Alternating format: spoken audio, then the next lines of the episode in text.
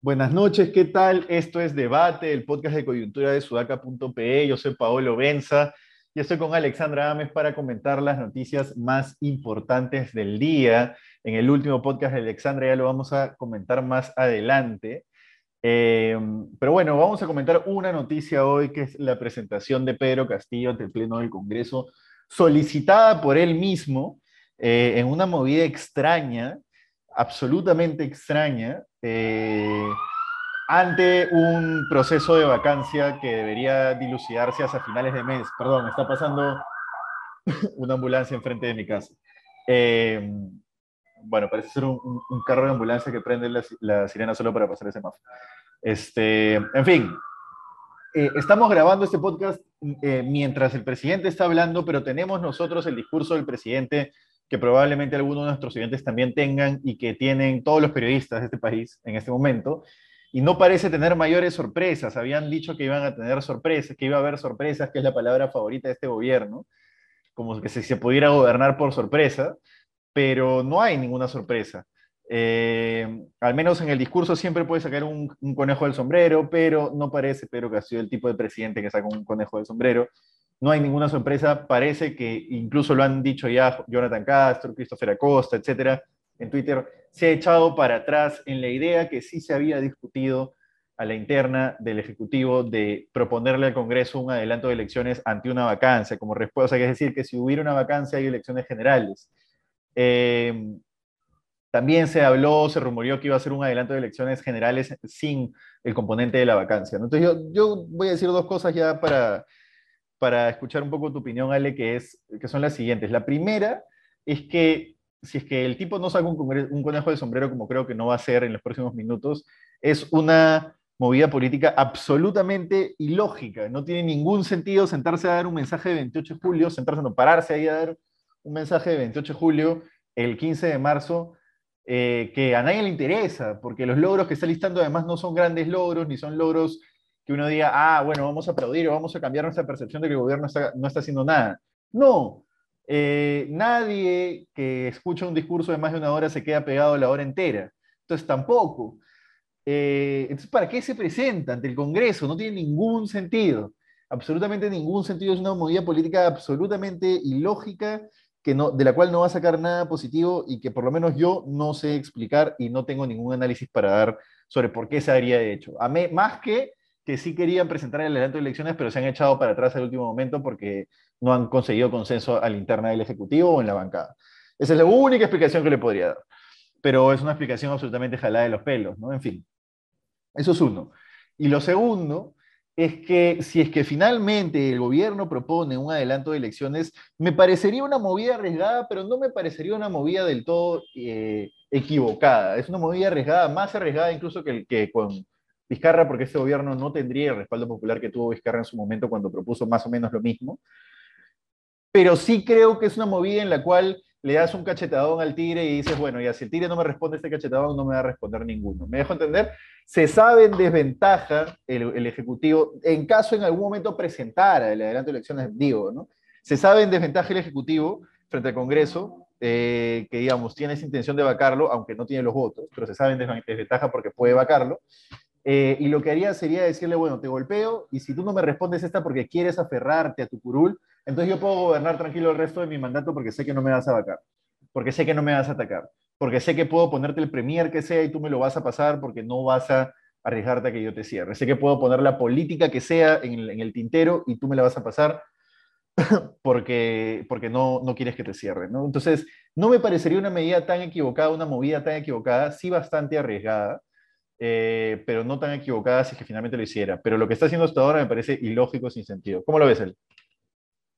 Sí, bueno, eh, se comentaba, ¿no? Hace un, par de horas empezó el rumor de que lo que se iba a anunciar era un adelanto de elecciones y la verdad que a mí me costaba creer. Los, chats en donde he participado son testigos en donde yo decía que ese escenario era muy poco probable y se eh, analizaba la posibilidad de este adelanto de elecciones bajo el argumento de que era una medida, como tú bien has dicho, arriesgada, pero estratégica porque permitía poner en jaque al Congreso, ¿no? Nos vamos todos, pero para eso necesitas una reforma constitucional y por lo tanto a buena parte de los congresistas aprobando este pedido de Pedro Castillo para autoeliminarse y en donde sabemos pues que los congresistas no iban a estar dispuestos a esto y em, de esa manera pues de alguna forma lograba debilitar un poco al Congreso o dejarle en la cancha al Congreso esa posibilidad de él que se vayan todos para volcar un poco eh, estas arengas de la calle em, hacia el Congreso y ya no necesariamente hacia el Ejecutivo, ¿no?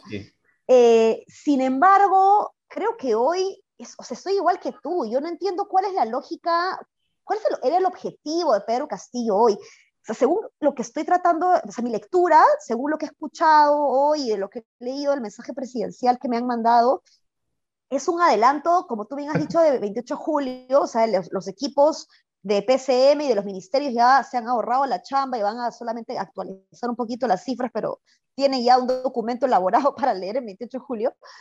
Pero, pero o sea, el objetivo me parece que era, o, la lectura que tengo es que en, un intento de desesperación por no saber, digamos, cómo posicionarse mejor, ha tratado de eh, rendir cuentas y contar de los avances que son pues mínimos, precarios y hasta hipócritas, porque habla, ¿no? Eje 8, si no me equivoco. descentralización y fortalecimiento del servicio civil. Es como, oye, ¿qué has hecho por la descentralización? ¿Y qué estás haciendo por el fortalecimiento del servicio civil cuando lo que quieres hacer es pasar a servir al, al Ministerio de Trabajo?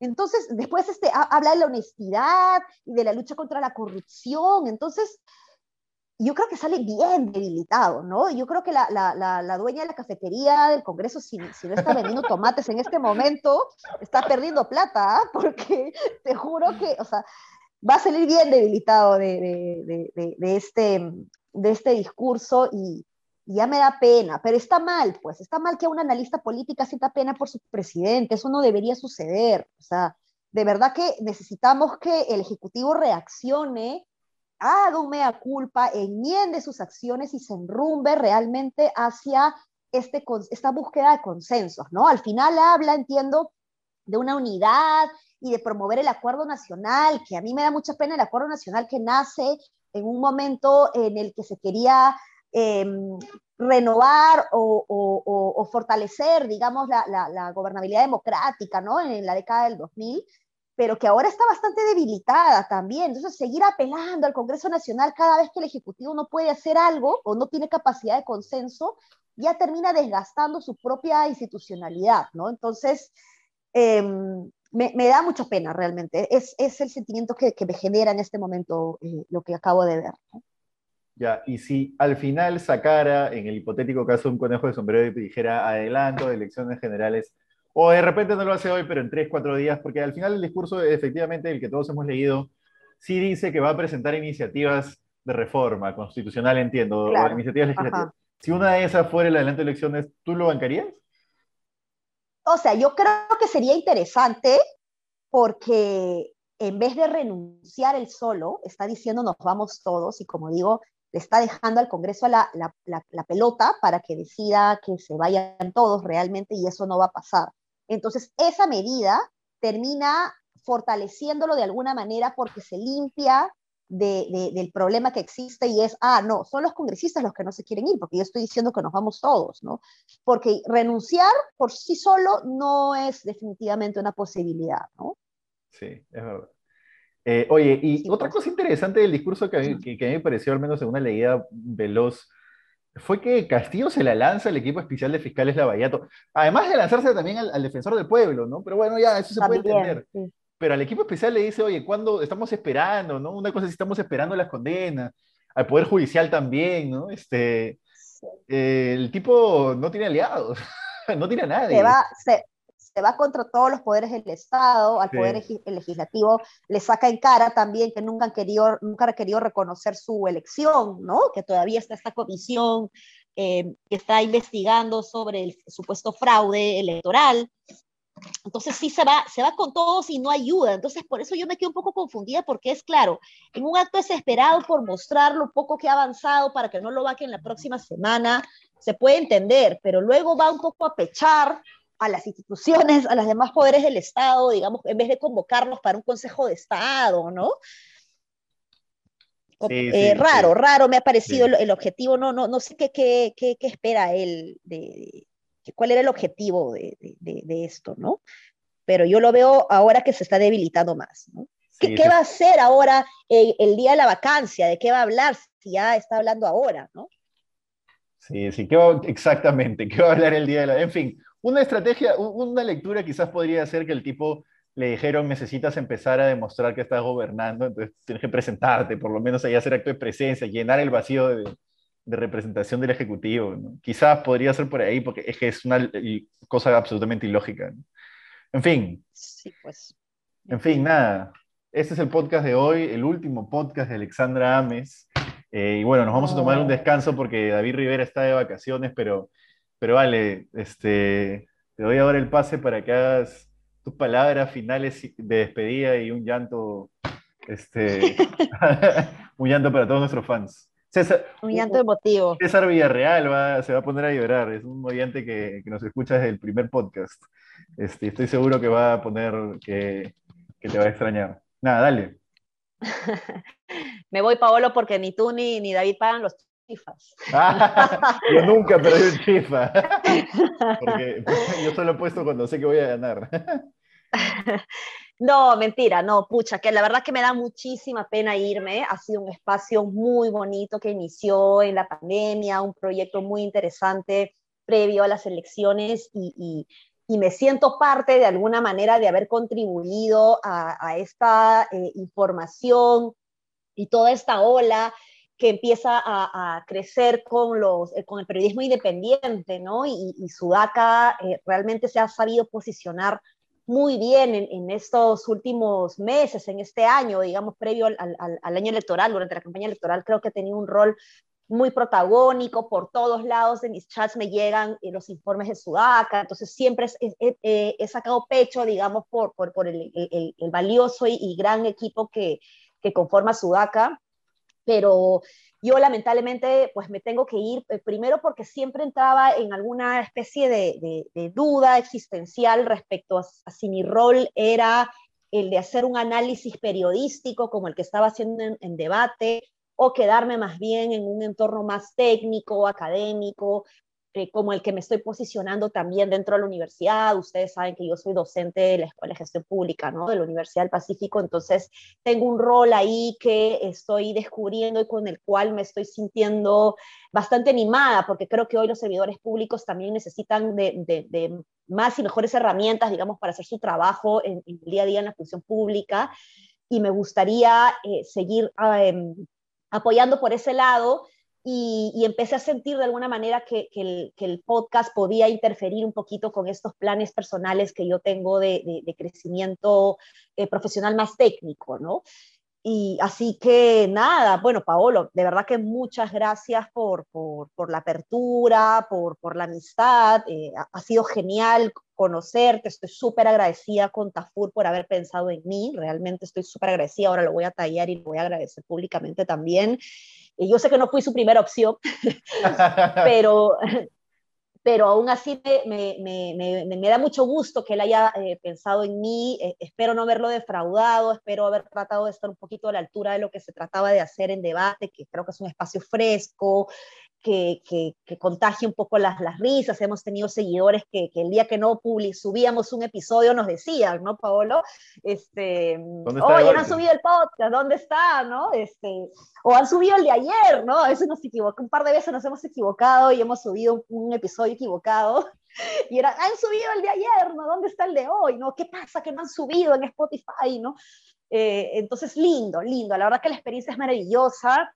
Eh, me voy de debate, pero eso no significa eh, que me vaya de Sudaca. Yo voy a seguir colaborando de todas maneras con, con, Sudaca en los análisis que tanto Patricia El Río, Mávila o cualquier otro periodista en sus informes pueda necesitar de mí. Yo con gusto voy a seguir colaborando con el medio, con Tafuri y bueno, por supuesto con el periodismo en general, porque la idea un poquito es, es, es poner a disposición eh, las pocas herramientas que tengo, digamos, de comunicación, información y de análisis para, para la gente y para, para, promover una ciudadanía más, más informada y más, más reflexiva, ¿no?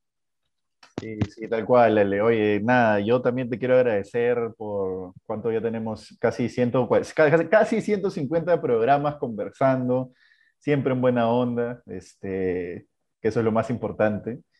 Eh, y nada, por la, por, por, la compañía, por el análisis, por la conversación, por las risas, este, y por la alegría y buena personalidad que tienes, este, sobre todo, ¿no?